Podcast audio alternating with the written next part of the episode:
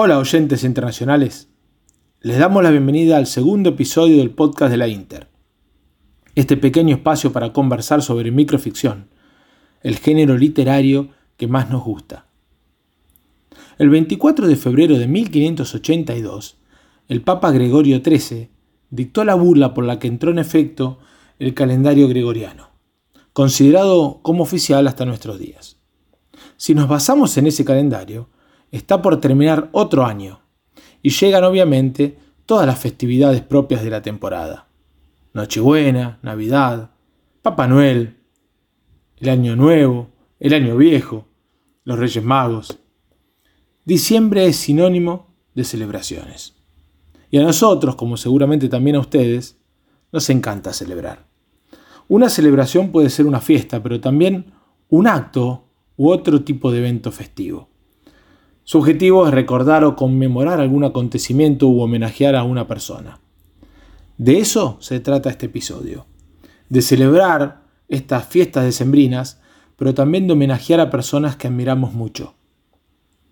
Soy Martín Gardela y seré su anfitrión en este nuevo capítulo de nuestro podcast al que hemos titulado Celebraciones.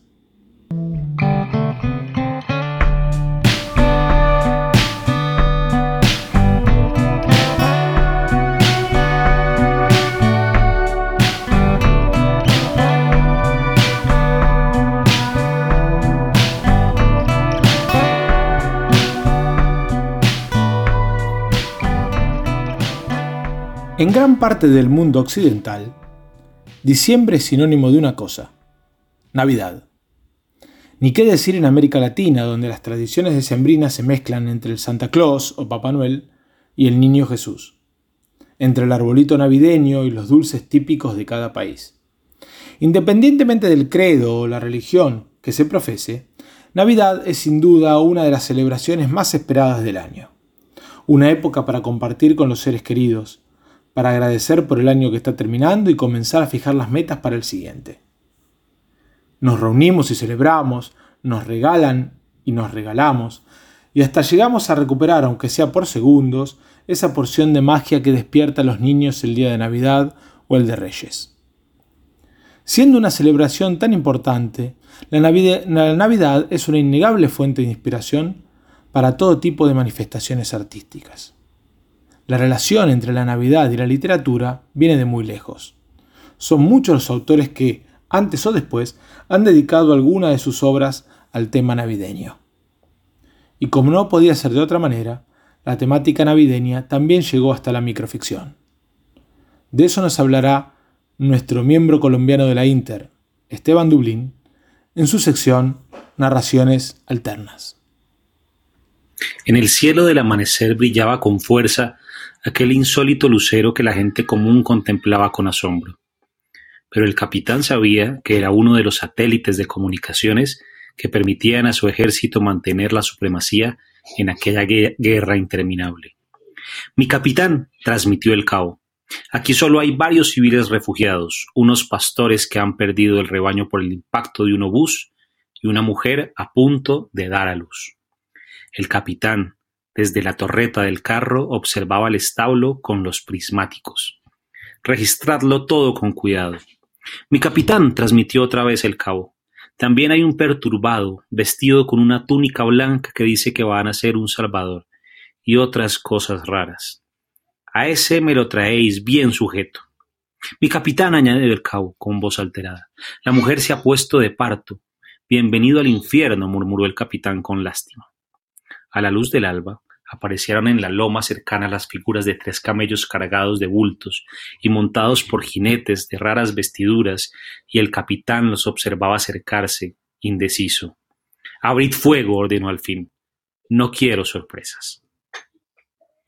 Cordial saludo para todos los internacionales que nos escuchan. Eh, acabamos de leer Solsticio de invierno de José María Merino. Y, quiero decirles que en un contexto navideño en el que el imaginario nos lleva a esas celebraciones felices, a la alegría colectiva, al establecimiento del lugar común desde la risa. El microrelato ha hecho reflexiones menos prósperas y más bien dejan por sentadas historias que recurren a la antítesis de la celebración, a un punto de vista más conflictivo, más lúgubre y hasta más violento, como sugiere el texto de Merino. Eh, también algunos recurren a esa incertidumbre de las festividades, derivadas de las desigualdades sociales, como el texto que leeré a continuación, conocido eh, por el gran Eduardo Galeano en su, en su libro El libro de los abrazos.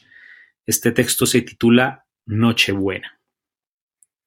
Fernando Silva dirige el Hospital de Niños en Managua. En vísperas de Navidad se quedó trabajando hasta muy tarde. Ya estaban sonando los cohetes y empezaban los fuegos artificiales a iluminar el cielo. Cuando Fernando decidió marcharse, en su casa lo esperaban para festejar. Hizo una última recorrida por las salas, viendo si todo quedaba en orden, y en eso estaba cuando sintió que unos pasos lo seguían. Unos pasos de algodón.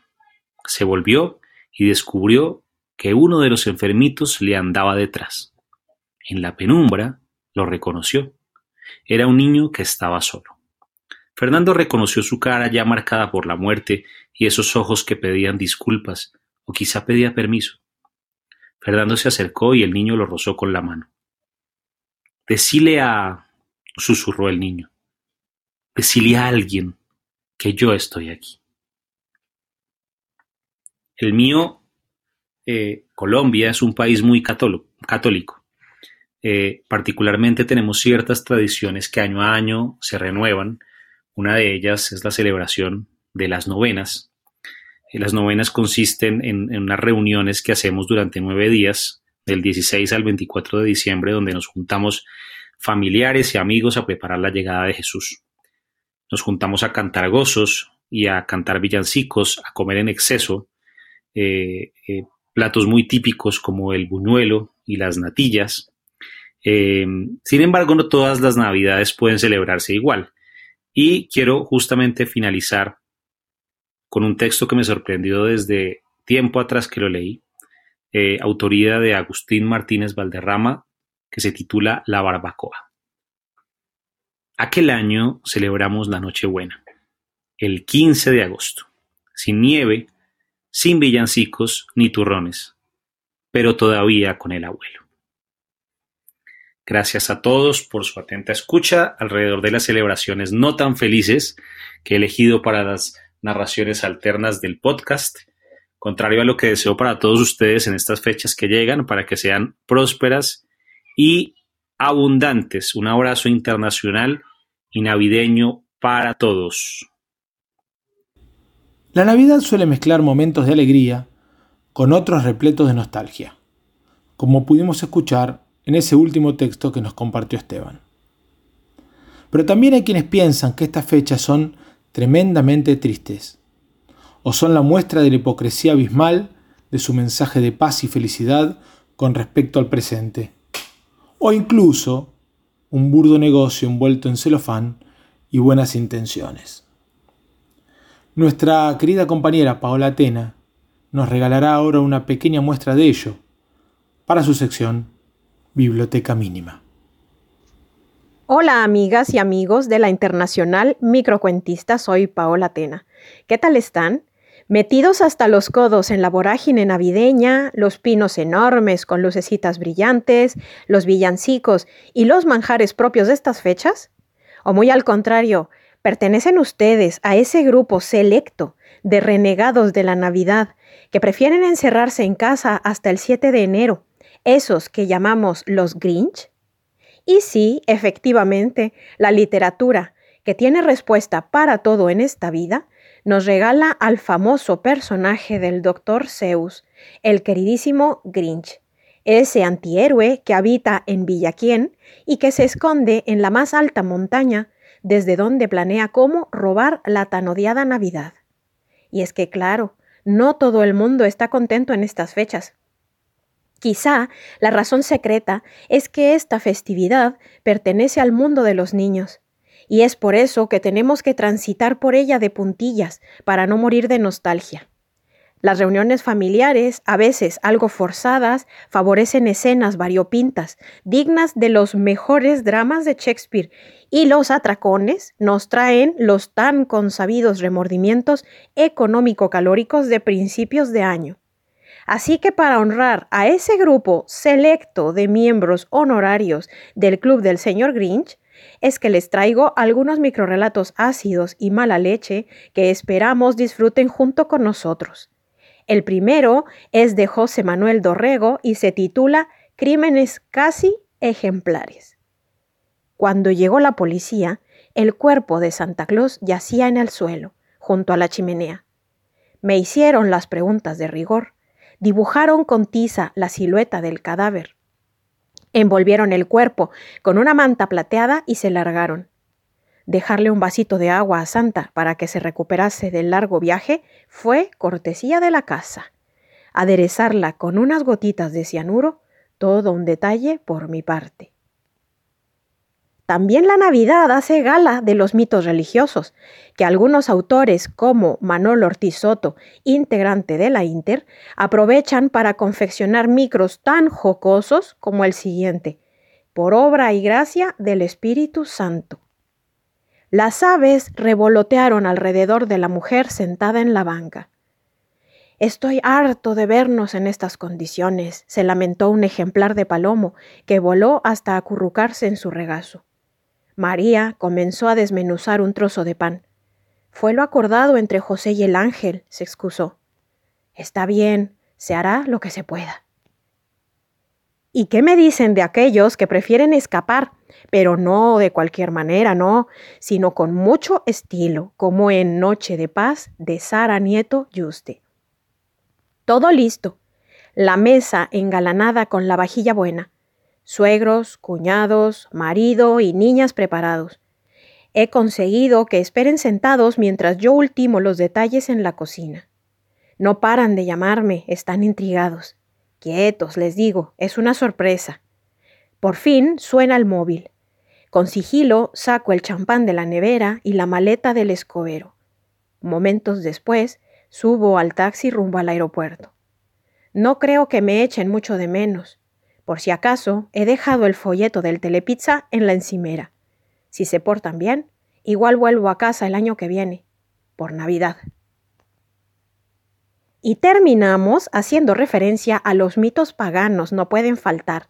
Ese anciano regordete vestido de rojo, regalo ni más ni menos que de la empresa refresquera por excelencia, con Adiós, adiós, Papá Noel de María Galerna. Papá Siempre se vestía de Santa Claus y nos dejaba los regalos bajo el árbol y chuches en los calcetines que colgábamos en la chimenea. Siempre. Hasta una Nochebuena en la que se fue sin decir nada, sin despedirse ni de mi hermano ni de mí. Desde ese día, mamá no nos deja encender el fuego. Esta Navidad, sin embargo, no voy a cumplir sus órdenes. Claro que tendré que llamar a un desollinador, porque la chimenea no tira. Y es así, queridas y queridos amigos, que aunque suene trillado, no quiero despedirme de ustedes sin antes desearles muy felices fiestas, pero antes que nada, mucha salud para el año nuevo que se inicia. Hasta la próxima. Es innegable que los microrelatos Grinch son muy divertidos y además la mayoría de las veces políticamente incorrectos. Eso hace que nos den ganas de seguir leyendo micros de esa temática.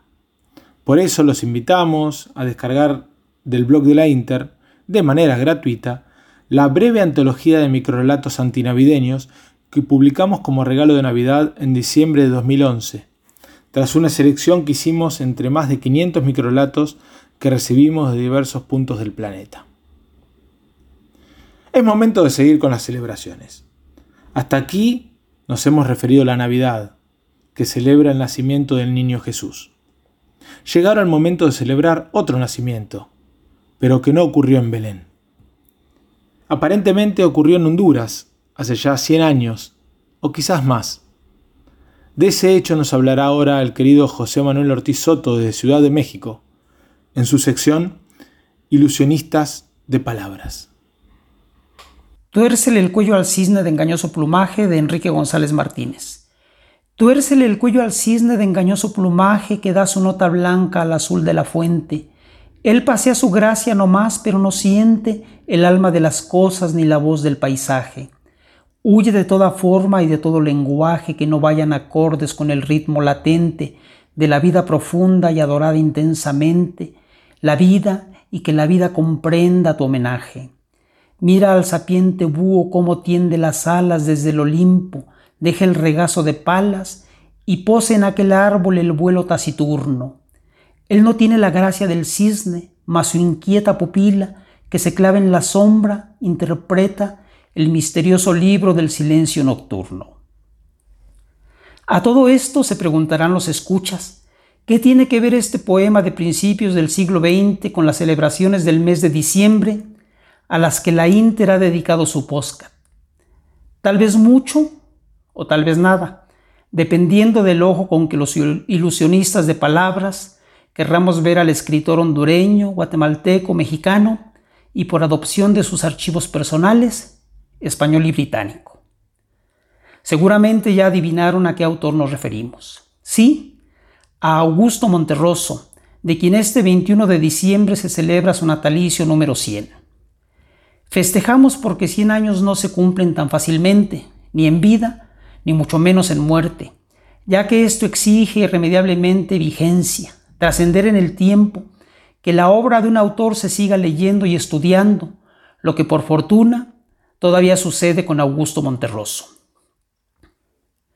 Por azarosas casualidades del destino, ante la afirmación de Víctor Manuel Ramos, estudioso hondureño, que nos aclara que el autor nació en Tegucigalpa el 21 de diciembre de 1920 y no en 1921, como nos lo hizo creer Monterroso, quizás con el afán de hacernos una de sus tantas bromas a las que nos tenía acostumbrados, porque nos tiene celebrando el centenario un año después, como él mismo constató en una copia del registro civil. Este holgorio monterrosiano lo comienza Alejandro Lambarri en agosto de 2000 19 con el libro biográfico Augusto Monterroso en busca del dinosaurio, la que es la primera biografía del autor y de la que dice la Enciclopedia de la Literatura en México. Obra cautivadora, se lee como una novela cuyo protagonista es uno de los autores más fascinantes y excéntricos de las letras latinoamericanas, pero al mismo tiempo se basa en una investigación sólida de archivos en Princeton y Oviedo, en lecturas críticas de las obras de Monterroso, reseñas literarias y entrevistas con familiares y amigos. En el ámbito de la minificción no podía dejarse de celebrar a Monterroso, uno de sus pilares fundamentales y autor del microrelato más famoso. Así, a principios de este mismo año, también por esos benditos azares del destino, la editorial peruana Carce Ediciones Digitales, a través de Javier Perucho y Ronnie Vázquez Guevara, compiló el volumen Tributo a Monterroso, libro de descarga gratuita que por cierto acaba de ser presentado oficialmente por Violeta Rojo, Adriana Azucena Rodríguez, Alberto Sánchez Argüello y los compiladores, todos ellos con una trayectoria destacada en el más joven de los géneros literarios. También este mes de diciembre, los días 7 y 9, el Instituto de Investigaciones Bibliográficas y la Biblioteca Nacional de México, bajo la coordinación de otra estudiosa, Laurelisa Vizcaíno, organizaron el Encuentro 100 años de Augusto Monterroso, un par de mesas en las que se dieron cita Francisca Noguerol, Víctor Manuel Ramos, Javier Perucho, Agustín Monreal, Marco Antonio Campos y Vicente Quirarte. Fue precisamente en este encuentro, realizado por la UNAM, donde nos enteramos que Augusto Monterroso no nació en 1921, sino un año antes de lo que él nos hizo creer. A las celebraciones por los 100 años o 101 años del nacimiento de Augusto Monterroso se suman la editorial argentina EOS Villa, Piero de Vicari y casi un centenar de microrelatistas de Argentina, Bolivia, Colombia, Chile, Ecuador, España, México, Nicaragua, Paraguay y Venezuela, con la compilación del libro Cuando despertó, Monterroso todavía estaba allí título que irremediablemente nos lleva a El dinosaurio y con ello nos regresa al poema con que comenzamos esta celebración. Tuércele el cuello al cisne de engañoso plumaje, etcétera, etcétera. Con este soneto, el poeta mexicano Enrique González Martínez, harto del rumbo que había tomado el modernismo, le dice adiós, tal como nos explica el también poeta mexicano Mario Bojorques en la revista Círculo de Poesía. Este soneto de don Enrique González Martínez marcó la primera voz disidente en el modernismo iberoamericano capitaneado por Rubén Darío. El movimiento había cundido para bien y para mal en todo el continente de la lengua española. La cauda de imitadores no tenía ni la gracia ni el talento del príncipe poeta de León, Nicaragua. Que sea pues este mismo poema el pretexto para que los minificcionistas y lectores reflexionemos. El dinosaurio ya ha sido ampliamente estudiado por los especialistas como Lauro Zavala. Para desgracia del resto de la obra del autor hondureño, la fama de este texto ha impedido que los lectores se acerquen a sus libros centrales, imprescindibles, obras completas y otros cuentos, La oveja negra y demás fábulas, Movimiento perpetuo, lo demás es silencio, la palabra mágica, como sugiere Alejandro Lambarry en Augusto Monterroso en busca del dinosaurio. Entonces, amigas y amigos de la Inter, torzamos el cuello al dinosaurio de engañosa brevedad. Como ha quedado evidenciado hasta acá, nos gusta mucho celebrar. Celebración es un término con origen en el latín, celebratio, cuyo concepto refiere no solo la acción de celebrar o festejar, sino también conmemorar, alabar, reverenciar, homenajear. Ya hemos homenajeado a Monterroso en el centenario de su nacimiento. Llegó el momento ahora de hablar de otro microficcionista que admiramos mucho y que ha fallecido recientemente. Me refiero al queridísimo Eugenio Mandrini, gran poeta, narrador, guionista de historietas y académico del tango, que vivía en la ciudad de Buenos Aires. Y queremos cerrar este podcast celebrando su vida y su obra, tan importante para nuestro género brevísimo. Mandrini publicó varios libros de microrelatos, entre los que se destacan Criaturas de los bosques de papel, Las otras criaturas, La vida repentina y Los breves mundos. También escribió, entre otros, los libros de poesía Antes que el viento se apague, Parpadeos del ojo que sale de mí, Campo de apariciones y Conejos en la nieve, con el que ganó el premio de poesía Olga Orozco en el 2008. Mandrini era un escritor que no pasaba desapercibido. Como bien describe Matías Mauricio en la contratapa del libro Los breves mundos, Mandrini tejía cada una de sus criaturas, para llamar así a sus microficciones, con embrujo poético y limpidez narrativa. Cada relato suyo es un objeto único, cada título un sinfín de ambigüedades, cada remate una pregunta que se suspende. Su precisión se revela en un adjetivo, en un giro insólito de la trama o en el descanso de una coma que puede llevarnos a creer que no es el texto, sino el mundo el que se ha detenido. Además de leerlo, que será un placer siempre, era una celebración especial escuchar a Mandrini. En cada conversación Mandrini daba cátedra de conocimientos con conceptos claros y de manera muy generosa. Prueba de ello es este breve fragmento grabado en una entrevista que le hice para el capítulo 17 del programa radial El Living Sin Tiempo en el año 2013. Y bueno, porque si uno ha aprendido cosas, ¿para qué guardarlas? Hay que cederlas. Uno es los demás también. En cuanto a los misterios de la microficción, partamos de la base. En mi concepción, la microficción está comparativamente a una catedral, que la catedral, aunque parezca una exageración, comparativamente, la catedral está asentada a través de tres pilares, tres grandes pilares, el central y los otros dos de los costados.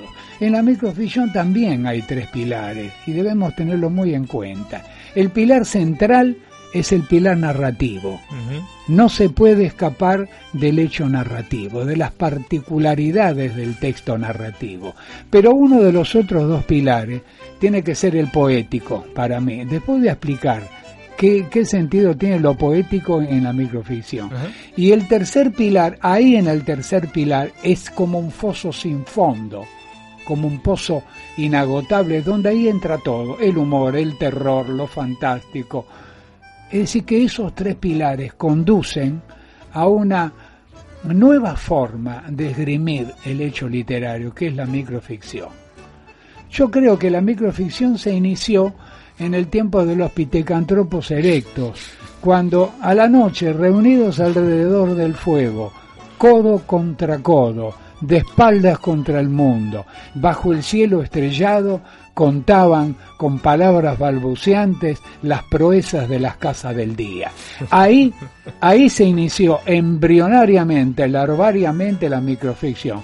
Hoy sabemos que es un ejercicio minoritario, que lo, que lo estamos aprendiendo porque hay que escribir con un puñado de palabras.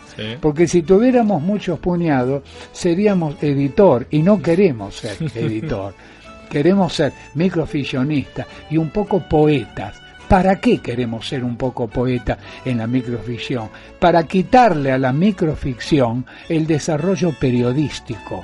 Es decir, un buen texto microficcionista no debe ser informativo, debe ser creativo. Y para no ser informativo, debe nunca ser rectilíneo.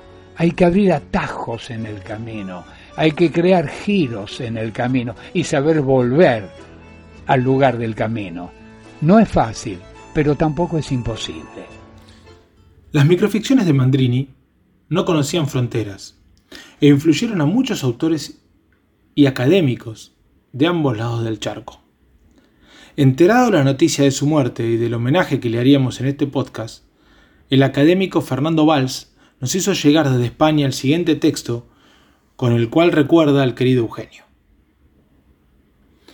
Eugenio Mandrini ha sido un autor importante en la historia no solo del microrelato argentino, sino también en el conjunto de la escrita en castellano.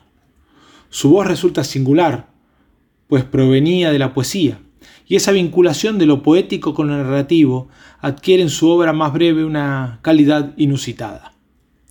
Tuve la inmensa fortuna de conocerlo y tratarlo, en Buenos Aires y en Tucumán, donde un atardecer visitamos juntos en compañía de Gema Pelicer, que se suma conmigo a este merecido recuerdo y homenaje, una exposición de arte moderno que procedía de los fondos de una institución española. Sus comentarios, su amor por la pintura por la pintura nos resultaron tan gratos que nunca los hemos olvidado. Como de la misma manera han permanecido en nuestro recuerdo las recomendaciones que nos hizo en Buenos Aires para oír una sesión de tango, materia en la que también era un reconocido experto. Para nosotros, por tanto, la figura de Mandrini estará siempre unida al microrelato, pero también a la poesía, al arte y al tango, a la amabilidad y a la más grata conversación. Por último, como director de la colección Reloj de Arena de la editorial Menos Cuarto, una de las alegrías más grandes que he tenido ha sido poder publicar su libro Las otras criaturas, solo empañado por el disgusto de no haber logrado editar el siguiente libro de micros que me mandó, por razones ajenas a mi voluntad. También a lo largo de muchos años hemos recogido piezas suyas inéditas en las diversas secciones sobre el microlato que hemos coordinado, como, en la que hacemos en la actualidad en el diario Infolibre, en la sección Liebre por Gato. En la antología del microlato hispánico que preparamos en la actualidad para las prensas universitarias de Zaragoza, que debería salir en el 2022, las narraciones de Eugenio Mandrini ocupan un lugar importante junto a los mejores cultivadores del género en castellano, sin diferenciar países de procedencia. Para cerrar esta celebración sobre la vida y obra de Mandrini, escucharemos uno de los microlatos más emblemáticos de Eugenio Mandrini, leído en la voz del autor. Raíces.